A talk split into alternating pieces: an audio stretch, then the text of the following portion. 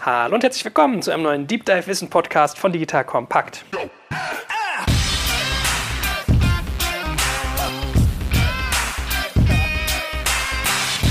Mein Name ist Jörg Kaczmarek und heute wird es designig, interaktiv, digital, alles zusammen. Denn es geht um ein ganz, ganz spannendes Thema mit einem nicht minder spannenden jungen Mann, der nicht nur Unternehmer ist, sondern auch Buchautor. Ich habe gerade gelernt, er hat über Neuropsychologie, also das wusste ich schon vorher, aber ich habe jetzt nochmal gelernt, was sozusagen der Background dieser Richtung ist, geschrieben und wie sich das eigentlich auf die Gestaltung von Interfaces auswirkt. Fangen wir mit einer Vorstellung an. Stell dich doch mal ganz kurz vor. Herzlich willkommen. Vielen Dank. Freue mich, dass ich da sein darf.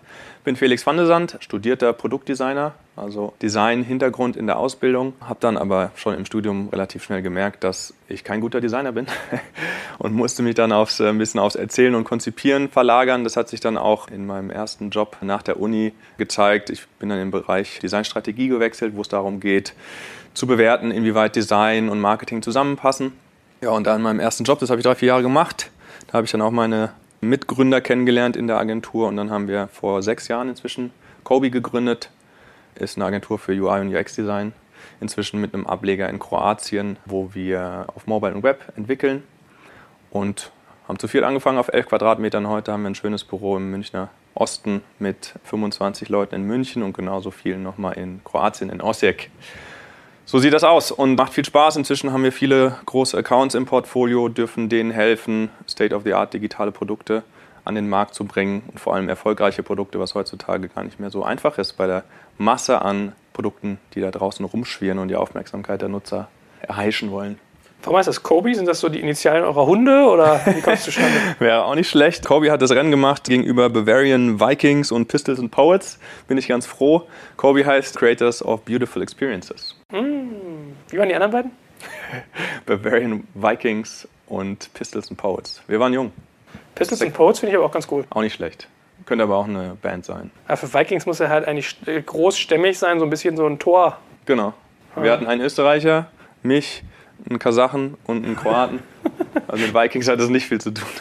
Ja, das klingt mehr so wie die Hells Angels Truppe aus Bayern oder die Genau. Türsteher-Kombo. So. Der Kunden wären auch geil gewesen. Aber nee, bin ich ganz froh, dass wir uns für Kobe entschieden haben. Und Kobe assoziiert man mit nur guten Sachen, das gute Fleisch, der gute Basketballer. Von daher passt das. Wobei man euch mit C schreibt, nicht mit K, ne? Genau. Ah, okay. Wer schon Creator hat, macht ja Sinn. Gut, und damit man noch mal besser versteht, was ihr genau tut, was ist eure Dienstleistung konkret? Also entwickelt ihr richtig oder konzipiert ihr oder beratet ihr? Was muss ich mir unter euch vorstellen?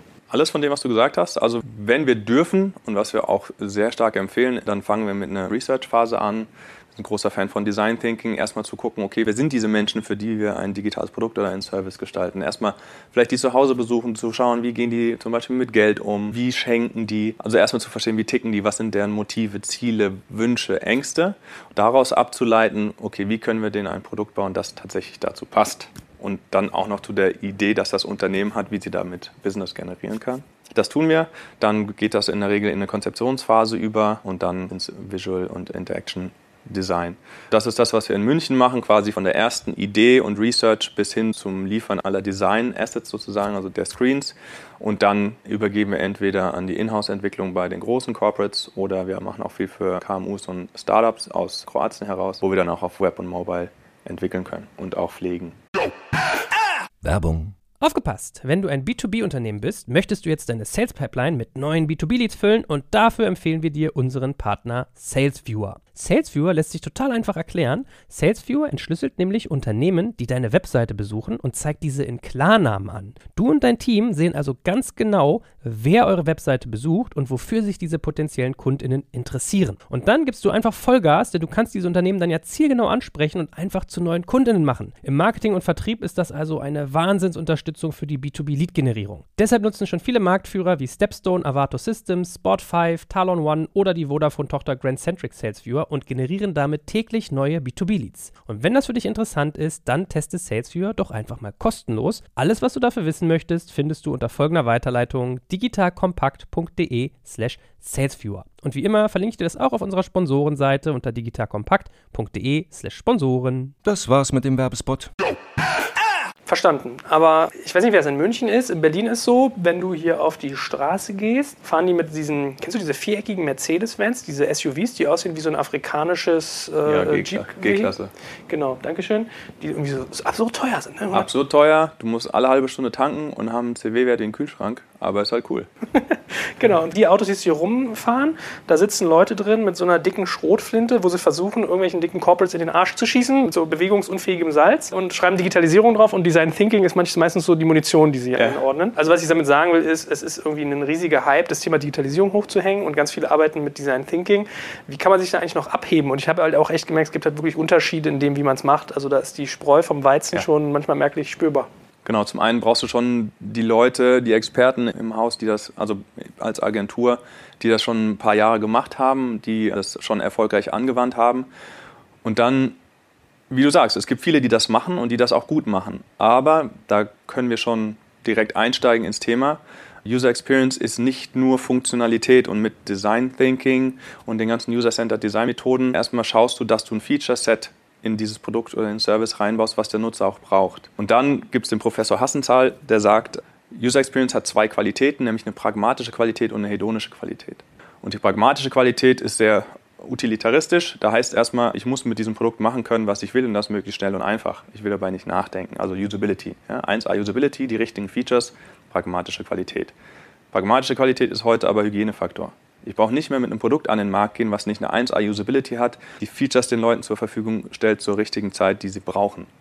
Also wie unterscheide ich mich noch? Sogar eine hohe ästhetische Qualität ist dank Google Material Design, Apple und den ganzen Uber, Airbnbs, die ganzen großen Player, die haben schon das Level sehr hochgeschraubt, was einen ästhetischen Anspruch angeht. Ich brauche auch heute nicht mehr mit einer hässlichen App rausgehen, die gut funktioniert.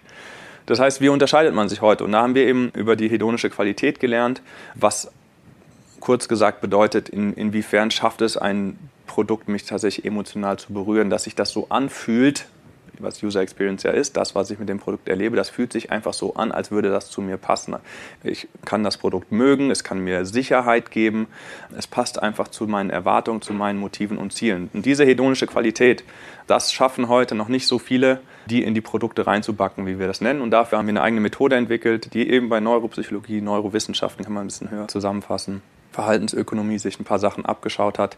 Und wir sorgen dafür, dass man sowas Abstraktes wie Markenwerte in ein digitales Produkt reinbackt. Weil da sagen wir, Leute, ihr habt eine Marke, also ein wahrnehmbares Image, das ihr euch aufgestellt habt, wer ihr sein wollt, welche Geschichte ihr verkörpert. Ihr habt ein Marketing, das diese Geschichte in den Markt ruft und versucht, die Leute zu erreichen, auf die die Geschichte zugeschnitten ist. Und wir sagen, wenn ihr das tut, dann müsst ihr doch mit den Produkten, die ihr dann nachher den Leuten in die Hand gebt, auch diese Geschichte einlösen. Ja? Wenn ich was von Anspruch und Sicherheit in den Markt rufe als Bank, müssen sich meine Produkte auch Premium, Anspruch und sicher und transparent anfühlen. Und alles andere macht keinen Sinn. Deswegen sagen wir, mit der Methode, die wir entwickelt haben, UX Identity haben wir die getauft, kannst du sicherstellen, dass deine Marke in jedem Pixel und jeder Interaktion quasi zum Leben erweckt wird. Und wenn du dann eine hohe pragmatische Qualität hast mit Design Thinking, User Center Design etc. pp. und dann obendrauf eine hohe hedonische Qualität packst, dann hast du eine relativ hohe Wahrscheinlichkeit, heute am Markt erfolgreich zu sein. Weil das machen noch, die hedonische Qualität machen noch nicht so viele zielgerichtet richtig gut. Hm. Ist lustig, du scheinst dich echt belesen zu haben. Ich musste ein bisschen schmunzeln, als du gesagt hast, ich war ein Kackdesigner, also habe ich drüber geredet. sagt man ja mal, ne, dass die Berater selber nicht umsetzen können. Ja. ähm, ich habe noch eine Frage eine aus Neugierde, die mich mal interessiert, weil ich die Frage oft gestellt bekomme. Wenn du sagst, ihr habt quasi die ganze Brainpower in München und das ganze Konzeptionieren, also ist ja eigentlich der klassische Weg, wie du es gesagt hast, Research, Ideation, Genau. Design und dann Implementation und das wahrscheinlich mit einem gewissen iterativen Anteil. Wenn ihr in Kroatien, hast du glaube ich gesagt, Genau. umsetzt, das werde ich ganz oft gefragt, ob sowas gut funktioniert, eine Entwicklung ins Ausland auszulagern, um die Kosten zu senken, um dann irgendwie, aber so rein Projektmanagement technisch funktioniert sowas gut? Wir haben ganz ehrlich gesagt fünf Jahre gebraucht, bis es jetzt seit ein paar Monaten gut funktioniert. Wow, fünf Jahre. Ja, haben auch viel Geld reingesteckt. Das hoffen wir jetzt wieder reinzukriegen. Aber es ist definitiv so, selbst zwischen München und Osijek, also Kroatien, gibt es schon leichte kulturelle Unterschiede. Und wir haben es aber so aufgebaut, dass das ein hundertprozentiges Tochterunternehmen von uns ist. Wir sehen es eigentlich als Schwesterunternehmen. War anfangs sowas wie eine verlängerte Werkbank. Wir hatten mal einen Technical Director in München, der der Brückenkopf zu den Kunden war. Haben anfangs noch versucht, bei den Corporates auch die Entwicklungsleistung unterzubringen, wo wir gemerkt haben, dafür müssten wir entweder ein Riesenteam aufbauen mit einem riesen Overhead oder nur einzelne Entwickler bodyleasen. Fanden wir beides nicht so interessant. Und wir haben dann, ich meine, das kam ja so, können wir gleich nochmal einen Loop machen, aber wir haben ja relativ am Anfang schon nach einem Jahr nochmal ein eigenes Startup gegründet aus der Agentur raus, weil wir gesagt haben, wir haben Designer da, wir haben geile Ideen, geile Konzepte, wir lieben Fußball, wir machen Fußballmanager. Und haben, klar, am Wochenende und haben dann Entwickler gebraucht. Und wie gesagt, der eine Co-Founder ist, äh, ist Kroate und hatte da ganz gute Connections, aber dann haben wir die klassischen Fehler gemacht. Wir hatten erstmal einen Businessmenschen, der da unten das Büro geleitet hat, dem sind die Entwickler, haben dem die lange Nase gemacht, der hat überhaupt keinen Zugriff bekommen. Wir hatten eine Fluktuation also vom Allerfeinsten. Dann haben wir umgebaut, haben den besten Entwickler zum CTO sozusagen gemacht und hatten dann aber eben als Pendant einen Technical Director in München, was auch nicht richtig funktioniert hat, weil es gab immer wieder Kommunikationsprobleme und da sind immer wieder Dinge verloren gegangen. Long story short, was wir jetzt gemacht haben, wir haben den Jungs und Mädels gesagt, pass auf, das ist ja euer Laden, ihr habt die volle Verantwortung, wir lassen euch direkt auf die Kunden los, haben ein bisschen umstrukturiert, auch in unserer Kommunikation, dass wir sagen, München ist für die Corporates, mit dem ganzen Shishi drumherum, Stakeholder Management, mit der UXI eben aus der Marke abgeleitet, was eben auch fürs interne Marketing ein extrem wertvolles Tool ist. Und wenn du aber ein KMU oder ein Startup bist und eigentlich erstmal schnell mit einer guten Designqualität was raushauen willst, um das Konzept zu validieren, zum Beispiel Proof of Concept zu machen, dann ist Kroatien äh, unsere Brand für dich, weil da kostet das Ganze die Hälfte, geht wesentlich schneller, du kriegst eine sehr, sehr gute Qualität ohne das ganze Shishi, was eben für die Corporates, also jetzt ein bisschen despektierlich gesagt, aber ohne das, was für Corporates auch noch so wichtig ist, was für Startups erstmal im ersten, in der Anfangsphase nicht so relevant ist. Und so funktioniert es jetzt seit einigen Monaten endlich so, wie wir uns das vorgestellt haben. Geht aber, glaube ich, auch wirklich nur, weil es eine hundertprozentige Schwestercompany ist, die bei uns in allen Team-Sachen mit drin sind, wir ständig im Austausch sind, da unten sind, die sind hier oben. Also wir betten die richtig in unsere Kultur ein. Und so funktioniert das, weil es gibt auch oft genug, wie du gesagt hast. Ich kenne kaum Beispiele, wo das wirklich gut funktioniert. Mhm. Deswegen ich, sind wir jetzt ganz happy. Ich habe einen Bekannten, der macht das nämlich auch. Der hat eine entwickelt in Serbien. Ne? Mhm. Also wir bleiben im Balkan sozusagen. Mhm. Und ja, der muss ja jedes Mal hinfliegen ne? und hast dann eine Wohnung da und so. Ja. Also ist schon ist gar nicht so trivial. Gut. Nee. Aber verstanden, glaube ich, wertvolles Feedback für alle, die sich mit sowas auseinandersetzen. Jetzt lass uns mal eine kleine Unterscheidung aufmachen, dass wir mal erst erklären, was eigentlich der Unterschied zwischen UI und UX ist. Also mhm. ich ertappe mich auch dabei, dass ich es öfters verwechsel. Ich müsste es eigentlich besser wissen. Man schmeißt es immer so alles durcheinander. UI, UX, Usability, das klingt für den geneigten Laien vielleicht erstmal alles gleich. Das heißt, wir machen erstmal so ein bisschen Framing und erklären, mhm. was was ist und dann tauchen wir mal tiefer ein. Ja, da hauen sich die Leute heute noch die Köpfe ein. Es gibt eine Seite, UX is not UI, die gibt es nicht umsonst. kann man gucken. Es gibt unterschiedliche Definitionen, aber ich glaube, man kann es so zusammenfassen, dass User Experience ist tatsächlich das, was du mit dem digitalen Produkt erlebst. Da fließt der ganze Research ein und da geht es am Ende tatsächlich darum, wann erlebst du was mit diesem Produkt und warum und auf welche Art und Weise. Welches Erlebnis willst du hervorrufen im Nutzer? Und bei UI-Design geht es tatsächlich darum, wie gestalte ich dieses Interface, wo ist der Button, ist der rund, ist der eckig? Welche Farbwelt wählen wir? Welche Typografie? Wann kommt welche Transition? Wie sieht die aus? Also das tatsächliche Doing. Also UX ist wesentlich umfassender und UI ist eigentlich so der Teil und der Mensch, der das alles in ein UI gießt nachher. Mhm. Ich frage jetzt mal bewusst mal ein bisschen dümmlich, ja? dürfen wir, glaube ich, mal machen an der Stelle. Ja. Dann klingt der UX erstmal so ein bisschen vage. Also gibt es da trotzdem irgendwie harte Werte, harte Regeln, konkrete KPIs, an die ich mich halten kann, wenn ich so ein Erlebnis steuern will? Weil so Erlebnis ist ja was sehr Subjektives. Ja, es gibt eine ISO-Norm, die Zahl habe ich leider nicht im Kopf aber die eigentlich auch nur besagt, es ist das, was du mit einem Produkt erlebst oder einem Service. Wir sind tatsächlich gerade dabei, den Marken, den Brand-Fit eines Interfaces messbar zu machen. Also wir kooperieren dann mit der TH in Ingolstadt, haben dann ein Forschungsprojekt zusammen, da kam jetzt auch ein Paper raus. Wir sind gerade an der zweiten Version von dem Fachbuch, wo wir das auch beschreiben. Und was wir machen wollen, ist, dass wir sagen, wir werten einmal Markenwerte ein, was die für ein Bedürfnis-Footprint haben bei der Zielgruppe. Und nachher werten wir auch nochmal das Interface ein, was das für ein Bedürfnis-Footprint hat. Und dann gucken wir, dass die zwei zusammenpassen. Und wenn, wenn wir das schaffen, dann können wir zumindest schon mal sagen, okay, das Produkt, was wir hier gestaltet haben, zahlt 100% auf die Marke ein und fühlt sich so an wie das, was der Nutzer von diesem Unternehmen und seinen Produkten erwartet. Das ist schon mal ein Ansatz. Aber ansonsten die Qualität von User Experience Design zu messen, müsste ich ehrlich gesagt auch nochmal nachschauen. Fällt mir jetzt spontan nicht ein. Und was ist mit dem Thema Usability? Wie passt das da rein? Wo ist das sozusagen eine Layer, die man über beide Bereiche drüber legt? Oder? Naja, Usability ist sozusagen ein Teil, da schaust du, ob das gebrauchstauglich ist, ob die Nutzer möglichst schnell das machen können, was sie eigentlich machen wollen mit diesem Produkt. Mhm. Gut, also Begriffe grob verstanden, denke ich, passt, reicht ja auch erstmal bis hier. Dann lass uns mal wirklich da reintauchen. Also, du sagst jetzt, Es geht bei diesem ganzen Thema UX eigentlich darum, dass es konsistent ist zu dem, was du als Markenversprechen als Unternehmen bietest. So. Vielleicht kannst du die Bedeutung des Ganzen noch mal ein Stückchen mehr herausschälen, wie man das irgendwie merkt, was da wie zusammengreift, also den, den Impact quasi dessen, weil ich stelle mir das relativ schwierig vor zu verkaufen, ja, als Agenturleistung zu sagen, so, ey, euer UX ist scheiße, ihr müsst da irgendwie einheitlich Ich könnte mir vorstellen, dass ja. das Bewusstsein gestiegen ist, aber ja ich weiß nicht, wenn ich da so einen äh, Mittelstandsentscheider vor mir habe, wie ich dem jetzt mal irgendwie begreiflich mache, dass sein UX bei ihm ein Problem sein könnte in seiner Firmenperformance. Ne? Also Mittelstand sind die harten Brocken, ja, hast, hast du schon die richtigen rausgepickt. Ich meine, am Ende ist es so, unser Pitch ist, wir leben in einem vollkommenen Information Overload. Ja. Keiner kommt mehr klar. Es gibt inzwischen, das neue iOS 12 von Apple hat jetzt eingebaut, dass du deine Screen Time tatsächlich nachvollziehen kannst mal und dass du siehst, wie viel Notification du bekommst. Und die haben verstanden, okay, es bringt uns nichts, wenn unsere Kunden zugrunde gehen mit der Technologie, die wir gebaut haben. Wir müssen sie wieder, wir müssen ein gutes Erlebnis schaffen. Nichtsdestotrotz ist es gerade so, dass kaum noch einer darauf klarkommt, wie viel Informationen tagtäglich auf uns einprasselt und auch das Ganze gar nicht mehr filtern kann und will. Und die Leute fangen an zu verstehen, okay, meine Aufmerksamkeit, jeder will meine Aufmerksamkeit, aber meine Aufmerksamkeit ist eine endliche Ressource. Also fangen die an, ihre Aufmerksamkeit ökonomischer zu verteilen an mögliche Player. Und jetzt ist die Frage, wir sagen immer, Aufmerksamkeit ist eine neue globale Währung geworden, wissen wir ja, if you don't pay for the product, you are the product. Wir werden einfach nur durch Werbeeinblendungen monetarisiert und, und durch die Daten, die wir wie Geld aus dem Fenster werfen. So. Und dann sagen wir, okay, in diesem Battle for Attention, der herrscht, musst du erstmal mit einem Produkt, was du an den Markt bringen willst, warum auch immer du das an den Markt bringen willst, da musst du erstmal überleben und oben mitschwimmen, dass die Leute eine Aufmerksamkeit bekommen. Dann reicht es nicht, ein Produkt an den Markt zu bringen, was einfach nur schön ist und gut funktioniert. Es kann natürlich sein, dass du einen technologischen Fortschritt hast, dass du irgendeinen Service anbietest, den es bisher noch nicht gibt. Aber so ein, was, man kann von Uber halten, was man will. Aber was sie gut machen, ist tatsächlich durch die Art und Weise, wie sie das. Also in Deutschland mag keiner Uber und trotzdem nutzen es ganz viele Menschen. Warum? Weil es einfach sich so gut nutzen lässt und weil die Experience einfach stimmt. Weil sie es einfach extrem gut gebaut haben. Jetzt fangen sie an, das Logo zu überarbeiten, damit es weniger männlich und machohaft ist.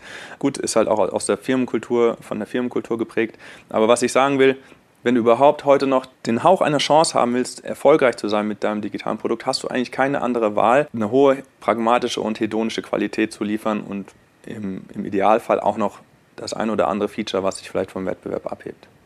Okay, dann lass uns den Fall Mobile doch mal ein Stück weit durchdeklinieren. Also es fängt ja an beim Homescreen. Also ich habe auch mal gehört, der durchschnittliche Nutzer installiert, glaube ich, nur noch eine App pro Monat. Ja. Und in, glaub, in deinem Fachbeitrag habe ich gelesen, man würde ja auch irgendwie schneller Apps wieder deinstallieren, wenn sie einem nicht gefallen, ästhetisch einen nicht ansprechen. Ja, vor allem die Millennials. Äh, okay, also besonders junge Menschen ja. oder jüngere. Das heißt, eigentlich ist so ein Icon von der App sozusagen mein Logo, mein verlängertes schon mal so das erste Element, ja. mit dem ich im Prinzip UX-technisch auf meinen Nutzer zugehe und dann die eigentliche Nutzung das zweite. So. Wenn ich jetzt deine Ausführung glaube und sage, okay, ich möchte irgendwie meine Hausaufgaben machen und das hedonistische Layer oben drauf tun, was muss ich denn konkret tun? Also was heißt das an Anforderungen, die an mich gestellt werden? Das heißt konkret, dass du erstmal verstehst, dass du eine Marke hast, das eigentlich etwas ist, was du erstmal in, in dein digitales Produkt übertragen musst und dann kannst du tatsächlich ganz konkret schauen, was heißt denn ein Markenwert wie Anspruch oder ein Markenwert wie Empathie? Was bedeutet das denn nachher tatsächlich im Design? Ja? Also wenn du sagst, und da den Prozess, wenn wir Zeit haben, kann ich den nochmal genauer beschreiben, aber es geht eigentlich darum, dass man schaut, zum Beispiel für einen Markenwert wie Dynamik, jetzt mal Nike, Adidas, BMW, die haben alle irgendwie Dynamik, BMW Freude am Fahren in ihrer Marke drin. Und dann schaut man erstmal, das ist das sogenannte Erfahrungswissen, dann schaut man erstmal, was haben wir in unserem Kulturkreis gelernt, mit Dynamik zu assoziieren. Ja? Dynamik sind erstmal zum Beispiel Linien, die von links unten nach rechts oben gehen, ansteigende Linien. Ja? Es ist also DAX, der geht hoch und dann ist es besser, Fortschritt, teurer, besser. Dinge, die sich besonders schnell bewegen, gespannte Linien haben wir gelernt, stehen für Dynamik. Das Erfahrungswissen baut man erstmal auf für einen bestimmten Markenwert und dann kannst du hergehen und tatsächlich im Produkt nachher schauen, okay, wie muss ich jetzt gestalten, um dieses Erfahrungswissen in sogenannte digitale Codes zu übersetzen. Und da kann ich zum Beispiel dann mit ansteigenden Linien arbeiten. Also ich schneide einen Button zum Beispiel von links unten nach rechts oben gehend an. Ich arbeite vielleicht mit asymmetrischen Linien, ich arbeite mit Bewegungsunschärfe, ich arbeite in Transitions mit, also Transitions sollten sich dann natürlich möglichst schnell bewegen, dynamisch bewegen. Die stehen vielleicht ein bisschen unter Spannung, die bouncen noch vielleicht so ein bisschen nach. Und so kann ich dann an jedes einzelne Detail eines Interfaces rangehen und sagen, okay, wie muss ich das jetzt gestalten, dass es tatsächlich nachher im Rückschluss wieder zu dem Markenwert passt. Und dann ist auch Tonalität total spannend. Es ist zum Beispiel ein Riesenunterschied, ob ich, wenn ich einen Button habe und ich will eigentlich nur anzeigen, an oder aus. So, jetzt habe ich einen schönen runden Button, alles schöne warme Farben und da steht drin I'm awake ja, als Buttonbeschreibung. Das versus einen Button, der stahlblau auf schwarzem Hintergrund und da steht drin Status Doppelpunkt on. Das sind zwei unterschiedliche Geschichten. Es ist die gleiche Funktionalität. Du willst zeigen, etwas ist an, aber einmal hast du äh, etwas Rundes, Weiches, was eher mit etwas Menschlichem assoziiert wird, äh, freundlich. Da steht drin I'm awake. Das ist nicht binär, da bist du dir nicht sicher, okay, kann ich jetzt da mit, kann ich jetzt da draufdrücken, kann ich jetzt mit dem interagieren, wacht der vielleicht gerade noch auf, muss ich noch ein bisschen warten. Versus Status on, Status off, das ist binär. Der Button ist kantig, das hat eine eher kühle, dunkle Farbgebung, da geht es um Präzision, Zuverlässigkeit und Qualität. Und so kannst du fast über jeden Pixel, über jede Transition, jede Animation kannst du diskutieren, wie die gestaltet sein muss, um auf die Marke einzuzahlen und da im Rückschluss dann eben dadurch eine hohe hedonische Qualität zu bekommen. Okay, lass uns mal noch weitere Beispiele durchdeklinieren. Also A macht das Spaß und B, glaube ich, hilft es zu verdeutlichen. Wenn ich jetzt zum Beispiel mal digital kompakt nehme. Wir stehen irgendwie für Tiefgang, wir stehen trotzdem auch irgendwie für eine gewisse, nicht so eine Steifheit, ja? mhm. also Tiefgang, gut konsumierbar und eine gewisse Lockerheit und Entspanntheit. Wie würde man sowas zum Beispiel designtechnisch umsetzen? Mach rein Egoismus, wie du vielleicht merkst. Ich lerne hier bei dir. ja, kleine Consulting-Session. Also Tiefgang ist gar nicht so einfach. Es gibt zum Beispiel Werte, die kann man sehr gut übertragen, weil die sehr plastisch sind, wie Dynamik oder Empathie, Wärme. Aber Lockerheit wäre zum Beispiel Lockerheit, ein bisschen verspielt, äh, inspirierend. Das ist etwas, was relativ was heißt relativ, aber das ist einfacher umzusetzen, weil du zum Beispiel Lockerheit, da kannst du schon mal überlegen, was, was assoziierst du damit aus dem Erfahrungswissen. Also das ist nichts Festes, das ist ungezwungen, das ist auch vielleicht ein bisschen inspirierend, könnte schon mal zum Beispiel bedeuten, dass du unterschiedliche Elemente in einem Interface nicht in einem ganz starren Grid anordnest, sondern mit erstmal ein bisschen ungeordneter, ein bisschen mehr Space zwischen den unterschiedlichen Elementen, dass Transitions teilweise vielleicht sogar ein bisschen überraschend sind oder ein bisschen verspielte Transitions, Dinge, die dich inspirieren, die dir einfach ein bisschen die Freude auslösen. Also das wäre jetzt mal äh, im, im Schnelldurchlauf, wie könnte man zum Beispiel sowas wie Lockerheit, was eigentlich ein super schöner Kernwert auch ist, tatsächlich in eine Gestaltungssprache übersetzen. Dann ist es natürlich ganz wichtig, Tonalität, wie redest du mit den Leuten, ja, wie sind die Texte formuliert, steckt da diese Lockerheit auch drin? Oder fängst du dann auf einmal an, in den Texten zu siezen und acht Neben- und Schachtelsätzen zu arbeiten, dann passt nicht die Tonalität zum UI-Design. Ja, ich glaube, das ist eine Krankheit von uns. Mhm. nicht, nee, nicht, dass ihr das so macht. Ja, das war nur ein Beispiel, dass du auf unterschiedlichen Levels tatsächlich das betrachten musst, wie spiele ich da meine Marke. Noch ein sehr plastisches Beispiel und auch mein Lieblingsbeispiel ist, wenn sind Marken wollen oft, wir haben für die Hypovereinsbank zum Beispiel die Mobile Banking App mal gemacht und die hatten Markenneupositionierung, haben gesagt, wir sind jetzt eine Premium-Bank für anspruchsvolle Kunden. Ja, vorher ganz normale Bank, haben gesagt, wir wollen jetzt nicht über die Konditionen oder irgendwas derartiges kommen, sondern wir wollen tatsächlich über eine Marke kommen, dass wir alle Leute abholen, die sich als Premium-Kunden betrachten und auch da einen Partner auf Augenhöhe haben wollen. Und haben sich Anspruch auf die Fahnen geschrieben. Haben auch ein riesen, riesen Digitalisierungsprogramm gemacht, haben die Hälfte ihrer Filialen geschlossen, die andere Hälfte in so Wellness-Tempel umgebaut. Und wir mussten dann gucken, wie kriegen wir Anspruch in diese Mobile Banking App im konkreten Fall reingebacken. Und das ist sehr interessant und das verdeutlicht dieses, man spricht da von mentalen Konzepten, mit denen wir arbeiten, eben sowas Abstraktes erstmal wie ein Markenwert in der Designsprache zu übertragen. Man schaut, was verbinden wir mit Anspruch. Anspruch hat was damit zu tun, exklusiv, Premium-Positionierung.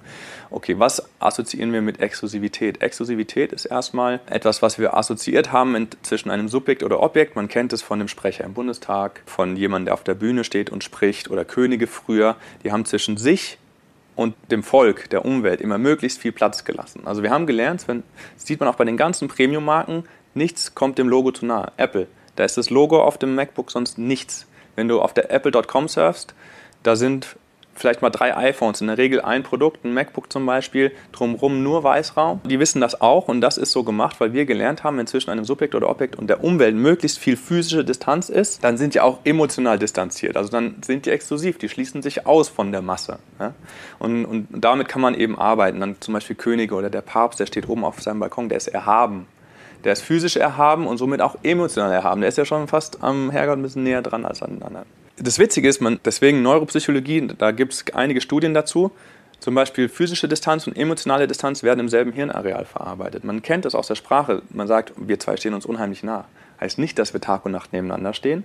Wir nutzen nur das Konzept der physischen Nähe, um einen emotionalen Zustand zu beschreiben. Und wenn du jetzt Gestaltungselemente nah beieinander gruppierst, dann löst es automatisch eben auch dieses Emotionalkonzept der Nähe aus. Und wenn das dein Markenwert wiederum ist, Empathie, Nähe, dann passt das. Wenn du Lockerheit hast, dann lässt du ein bisschen mehr Platz dazwischen und machst das alles ein bisschen unordentlich. Jetzt überspitzt gesagt.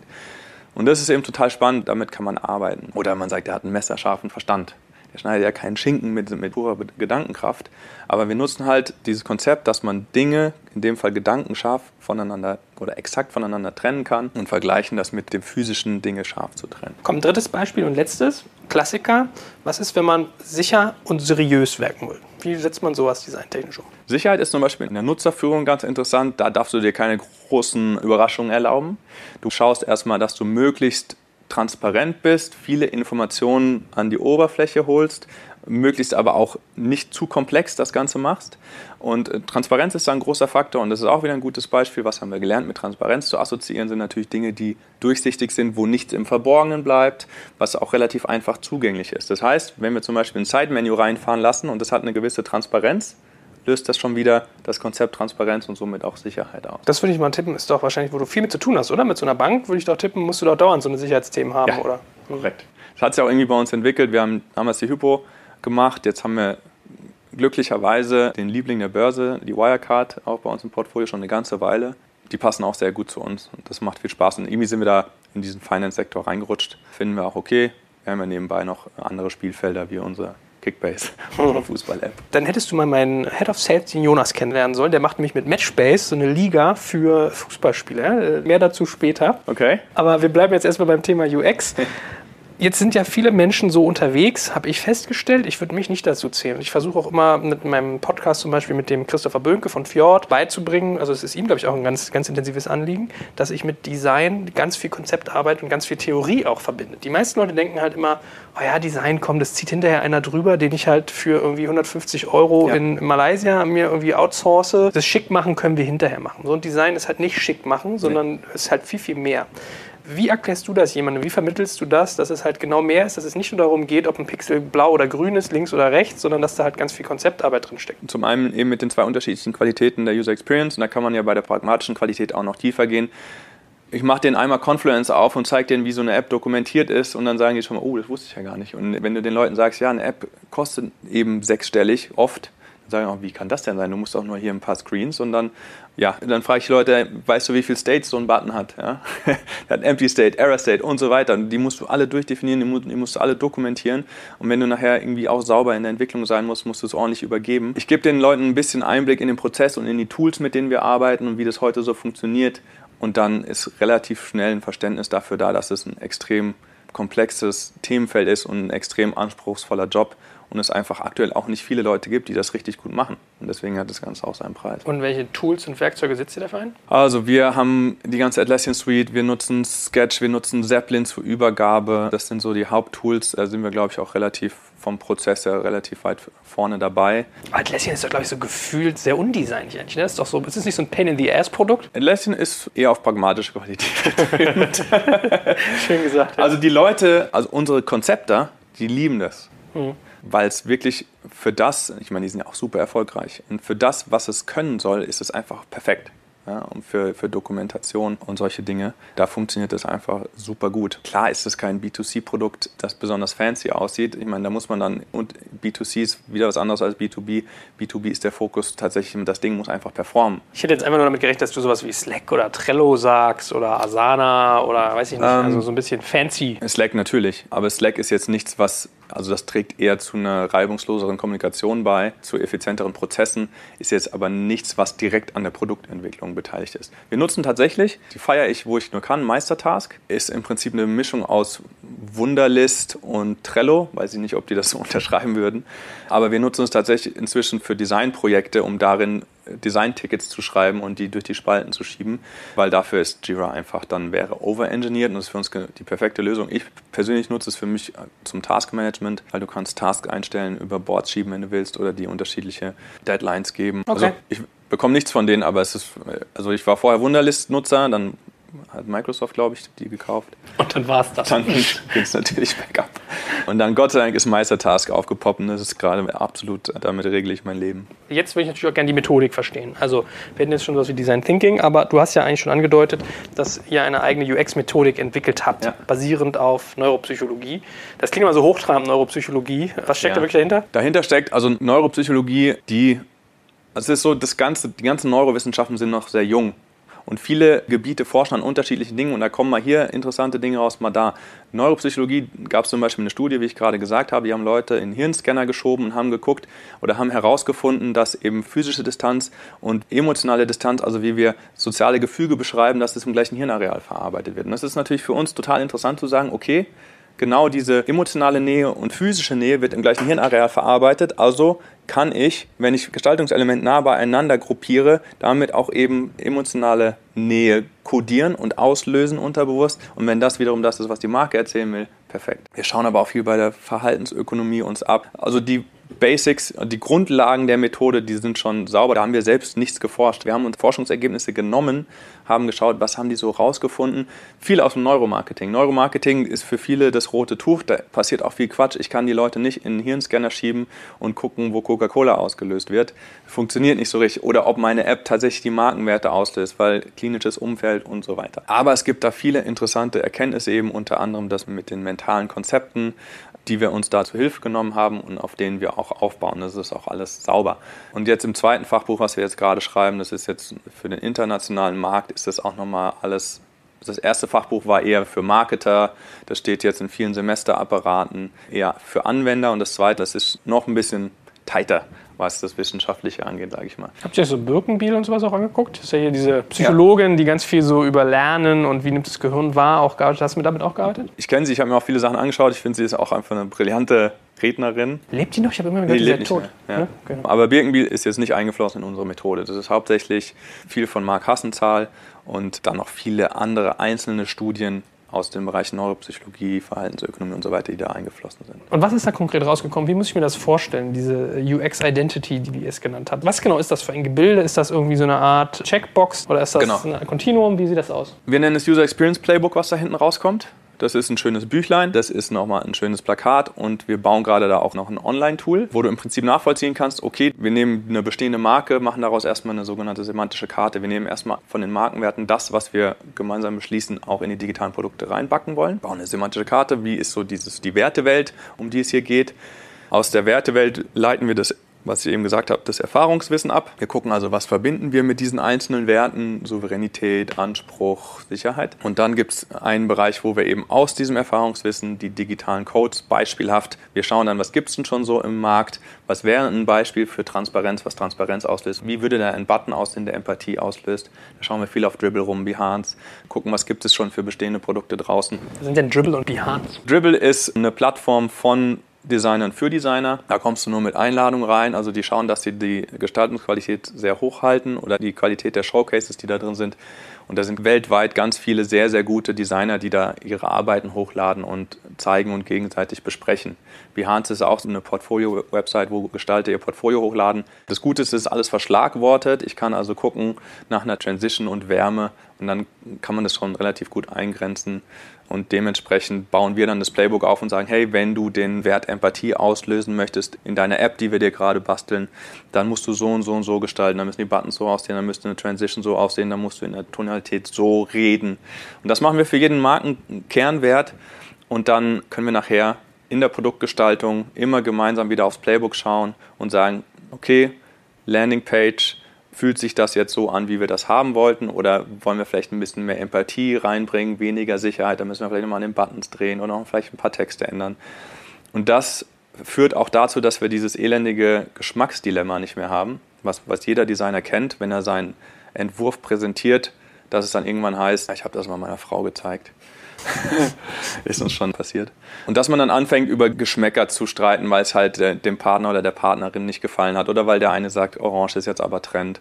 Und das nehmen wir komplett raus aus dem Gestaltungsprozess, weil du immer auf Basis eines Markenwertes argumentieren musst, dass dieser Gestaltungsweg nicht der richtige ist. Und das macht den Weg sehr, sehr effizient und sehr, sehr schnell. Und es macht den Leuten auch einfach Spaß. Auf einmal hast du ein Vokabular, auch als Laie, um über Gestaltung zu sprechen und zielführend über Gestaltung zu sprechen. Das ist der eine Vorteil. Der andere Vorteil ist, du holst so einen Stakeholder wie ein ganzes Brand Department in den Gestaltungsprozess ganz am Anfang rein und sagst, Leute, gebt uns mal euren heiligen Gral, lasst uns den mal anschauen. Eure Marke, die ihr hegt und pflegt, die wollen wir jetzt auch in eure Produkte reinbacken. Weil es macht doch total Sinn, das ist doch euer Image, da muss sich doch in den Produkten auch so anfühlen wie das, was der überall erzählt. Da sagen die natürlich, ja geil, macht total Sinn, hier ist die Marke, lass uns ab und zu zusammen draufschauen und die sagen dann auch, ja, das fühlt sich genau richtig an, hier im Checkout brauchen wir mehr Sicherheit, das ist uns noch zu zu inspirierend oder zu abwechslungsreich. Aber das ist natürlich ein geiler Verkaufsprozess auch für dich. Ne? Also du machst ja, ja eigentlich Laien gesprächsfähig und verständnisfähig. Genau. Plus du hast immer eine Referenz, auf die du irgendwie sozusagen rückkaufen kannst. Du hast sozusagen eine gemeinsame Basis. Plus kannst du einen Upsell machen in irgendeiner Form. Also dann kannst du in die Gestaltung gehen, hast ganz viele Hebel. Macht ihr das automatisiert oder wie automatisiert macht ihr denn diesen Prozess? Oder muss ich da jedes Mal irgendeinen Onkel hinsetzen und surf dann erstmal drei Wochen im Internet, bevor ich so ein Playbook eigentlich erstellen könnte? Letzteres. Weil jede Marke ist anders und du musst allein schauen, wie viel Ausprägung so ein Wert wie Souveränität haben kann. Du musst für alle drei Schritte die semantische Karte zusammenstellen, brauchst du die Experten, die ein Verständnis der Marke haben, die wissen, was soll denn das Produkt nachher werden und welche Werte der Marke können wir jetzt auf welche Art und Weise arrangieren, dass das auch Sinn macht, dass sie nachher in dem Produkt drin stecken. Dann brauchst du die Experten, die sagen, für die Zielgruppe, die wir haben, in dem und dem Kulturkreis ist das Erfahrungswissen folgendes für diesen Wert. Geht auch nicht automatisiert. Und dann kommt eigentlich der anspruchsvollste Schritt, wo du sagst, okay, Dynamik assoziieren wir mit ansteigenden Linien, Bewegungsunschärfe, Geschwindigkeit. Lass uns möglichst prägnante Designcodes, bestehende Designcodes zusammenstellen als Playbook, die das abbilden und wo dann unsere Designer, bevor der erste Designer oder Konzepte anfängt, machen wir das Playbook. Das ist ja deren Grundlage lass uns da möglichst gute Grundlage bauen. Deswegen leider, leider geht da noch nichts automatisiert. Aber da würde mich doch der Ehrgeiz packen an deiner Stelle. Jemand, der so ein bisschen verkopft ist wie du an der Stelle, also wo man sozusagen wirklich ganz viel Theoriewissen hat, also verkopft jetzt mal als Kompliment gemeint, nicht mhm. negativ. Du wirst doch A, den Anreiz haben, sich zu fragen, was kann man davon automatisieren, was ist sozusagen wiederkehrend und B, wenn du die 20. Bank oder das 20. Mal Sicherheit mhm. visualisierst und das 15. Mal Dynamik, dann mussten sich doch da Sachen doppeln.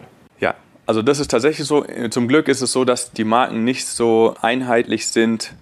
Oder also eigentlich zum Unglück für uns ist es immer noch so, dass wir für sehr, sehr große und gute Marken arbeiten, die sehr, sehr fein ziseliert sind und wo du nicht einfach sagen kannst, wir holen jetzt mal hier die, Dynamik-Codes aus der Schublade und geben die auch der Marke. Ich glaube, da merken die relativ schnell, dass das nicht passt, weil das muss, das ist einfach, das muss sehr, sehr genau alles zueinander passen. Es wäre auf jeden Fall schön, das zu automatisieren. Ich meine, was wir natürlich machen, ist, dass wir für Erfahrungswissen und für die Codes eine Bibliothek anlegen vielleicht mit AI und Machine Learning, um noch ein paar Buzzwords zu nennen, wird es sicherlich bald mal möglich sein, dass es gewisse Matrizen gibt, dass man sagt, das Erfahrungswissen und die Codes passen jetzt gut zusammen. Da sind wir aber ehrlich gesagt noch nicht dran. Wir sind jetzt gerade mal da dran, das Playbook zu digitalisieren, da eine digitale Plattform draus zu machen, die man vielleicht später mal lizenzieren kann. Ich wollte gerade sagen, kannst du sonst den Prozess der Umsetzung des Playbooks digitalisieren? Dass du zum Beispiel sagst, okay, wir definieren an einer Stelle, das ist ja quasi datenbankgetrieben, irgendwo, was bedeutet für uns Dynamik in diesem Fall? Hast ja gesagt, Transition, Buttonform, Farbgebung, ja. Abstände, bla bla. Also das sind ja, ja messbare KPIs. Mhm. Und dann könnte ich ja hingehen und sagen, okay, hier ist meine App oder meine Webseite, gib mir jetzt mal einen Score. Ja, wie, wie kongruent bin ich denn mit meinem Playbook? Ja. Macht ihr sowas? Erwägt ihr sowas? Haben wir in der Schublade. Wo wir jetzt gerade dran sind, ist tatsächlich erstmal eine Methode zu finden, das durch qualitativen Research zu belegen. Und ehrlich gesagt haben wir noch nicht die Experten an Bord, die uns unterstützen könnten, sowas zu machen. Wäre aber auf jeden Fall mega spannend und ist definitiv auch das, wo wir natürlich nachher hingehen müssen. Im Moment bewerten wir alles qualitativ und setzen es auch qualitativ wieder um. Okay, also schon mal ein kleiner Aufruf hier, ne? Wer Bock hat, sich da mal sofort melden, machen wir sofort. Also das wäre natürlich, das wäre schon geil, wenn du eine App durch ein Tool laufen lässt und der dir sagt, wie viel Brandfit ist das mhm. bestehende Produkt hat und dann, wenn wir es gemacht haben, wie viel höher jetzt der Brandfit ist. Ja, das ist ja gar nicht mal geschäftstüchtig sogar in Designrichtung. Also, was, was kostet die Erstellung von so einem Playbook, wenn du das im Kunden berechnest? Kannst du sowas sagen? Playbook kostet zwischen aktuell, naja, so je nachdem, aber so um die 20.000 Euro. Wow, das ist ja schon ein Brett. Ja. Wie viele Leute arbeiten an sowas? Wie lange braucht ihr für die Erstellung von sowas? Das dauert ein bis zwei Monate. Du drehst ja erstmal einige Kurven mit Brand, musst du erstmal, wie gesagt, die Karte aufsetzen und dann hast du viele Workshops, wo wir dann auch externe Experten einladen, die uns dann helfen, wirklich maßgeschneidert jedes Mal dieses Playbook zu machen. Mit 20.000 hast du die Premium-Version mit dem Online-Tool, mit einem schönen Buch. Ist auch Startup-Tarife. die brauchen dann das Buch nicht und vielleicht auch noch nicht das Online-Tool dazu. Da reicht vielleicht ein Plakat, was man sich ins Büro hängt und sagt, hier, schau mal, da, so muss sich das nachher anfühlen, was wir hier bauen. Mhm, okay, verstanden. Was für Disziplinen arbeiten an sowas? Also was lasst ihr für Know-how-Träger ein? Das hast du eben ganz kurz angerissen. Vielleicht ja. kann das nochmal einmal kurz präzisieren. Also bei uns arbeiten Konzepter, Researcher. Wir laden dann aber auch Psychologen zu sowas ein. Was auch interessant ist, haben wir bisher noch nicht gemacht, aber ich plane jetzt auch so Leute wie Dramaturgen da mal mit einzuladen. Weil, ja, ich meine, das sehen wir im Silicon Valley. Wenn jetzt die Maschinen anfangen, mit uns zu interagieren, ja, die bekommen ja einen Charakter. Auf einmal hat mein Kühlschrank einen Charakter und sagt mir, hey, heute gibt es kein Bier mehr. Du hattest schon drei und du hast schon dein letzter Besuch beim Arzt war auch nicht so erfreulich. so, die Maschinen bekommen also einen Charakter langsam und dann irgendjemand muss sich darüber Gedanken machen, was sind das für Charaktere? Also sind schon fast Drehbuchautoren, die dann sagen, in dem Moment redet diese Maschine so und so mit dir. Und da finden wir es total spannend, das aus einer Marke abzuleiten. Ein Bosch-Kühlschrank, das ist mein Lieblingsbeispiel, ein Bosch-Kühlschrank verhält sich anders dir gegenüber als so ein Nest-Thermostat. Mhm. Ja? Bosch-Kühlschrank, German Engineering, Präzision, ein bisschen akademisch. Wenn der sagt, gibt kein Bier mehr, sage ich, okay, Chef. Nest-Thermostat ist eher so, ah, das sind doch die Amis, die mal bei Apple waren. Sieht alles schön aus, ist aber auch schön rund, alles ein bisschen weicher in der Interaktion. Das ist eher so mein amerikanischer Austauschschüler, Mitbewohner, der da irgendwo an der Wand hängt und mir eine Push-Nachricht schickt: Hey, du bist auf dem Weg nach Hause, ich mache schon mal die Heizung an für unser Movie Night. Der redet ganz anders mit mir und auch zu anderen Zeitpunkten als so ein Bosch-Kühlschrank. Und das ich an so eine sanfte Frauenstimme gedacht. Hey, du hattest schon zu viel Bier. Bist du sicher, dass du. Entschuldigung, ich bin ja. Genau, und das ist was, wo, wo wir auch in Zukunft dran arbeiten wollen, dieses Playbook eigentlich auszuweiten auf, das wird eigentlich ein Digital Character Playbook, wo du sagst, wie verhält sich dieses Device dir gegenüber? Wann und wie? Und warum? Wie redet das? Ich meine, allein schon, dass Siri anders ist als Google Home und Alexa. Siri ist ein bisschen aufmüpfiger. Google Home kannst du beschimpfen, wie du willst. Der meckert gar nicht. Und das in Zukunft zu gestalten, weil ich meine, jetzt die App-Screens, äh, die Screens werden wieder ein bisschen weniger werden. Wir sind eher die Devices, die uns umgeben, mit denen wir interagieren. Und das aus einer Marke heraus abzuleiten, wäre total spannend. Weil natürlich müssen sich die Bosch-Produkte auch nach Bosch anfühlen, sonst hätte ich mir ja einen Gorenje gekauft. Mhm. Ich habe das Gefühl, du hast ja Kundschaft in dem Segment, wenn du die Marken so gut ja. kennst. das stimmt. Okay, verstanden. Also, kannst du noch mal einmal zusammenfassen, das Produkt, was ich in der Hand halte, wenn ich so ein Playbook habe, also es ist wirklich, es gibt ein gedrucktes Buch, es gibt einen Online-Teil und es gibt meinetwegen auch ein Poster, das sind sozusagen so Elemente, mit denen ihr arbeitet. Ja. Das Buch ist halt schön, weil es was ist, was dann beim Kunden rumliegt, was man sich mal anschaut, was schön gestaltet ist, wo das, der, der ganze Narrativ nochmal aufbereitet ist. Das Online-Tool ist aber wichtig, weil wir natürlich viel über Motion reden. Ja? über Transitionen, Animationen und so weiter. Deswegen ist es eigentlich fast unerlässlich. Man kann das auch ein bisschen beschreiben und dann vier Stati eine äh, Animation zeigen in gedruckter Form. Aber zielführender ist es natürlich in einem Online-Tool zu dokumentieren. So, liebe Hörer, für heute sind wir schon wieder am Ende unseres Podcasts angelangt. Wenn euch das Thema aber noch weiter interessiert, habt ihr die Möglichkeit, euch auf Patreon extra lange Podcasts von uns zu besorgen. Also quasi jeweils einen Director's Cut, der noch einmal 10 bis 20 Prozent länger ist und dementsprechend mehr Inhalt bietet. Patreon schreibt sich wieder Patron, nur mit E dazwischen, also Patreon. Und unter patreon.com slash dekompakt könnt ihr euch für monatlich ein paar Taler besagte extra lange Podcasts klicken. Dort ist dann übrigens auch keine Werbung enthalten, sondern diese wird ans Ende geschnitten und auch sonst kommt ihr in den Genuss unterschiedlicher Extra-Inhalte wie unser Recherchematerial, die Teilnahme an all unseren Gewinnspielen und, und, und. Uns freut es natürlich sehr, wenn wir euch für diese Bonusinhalte begeistern können. Ansonsten vielen Dank fürs Zuhören und auf bald.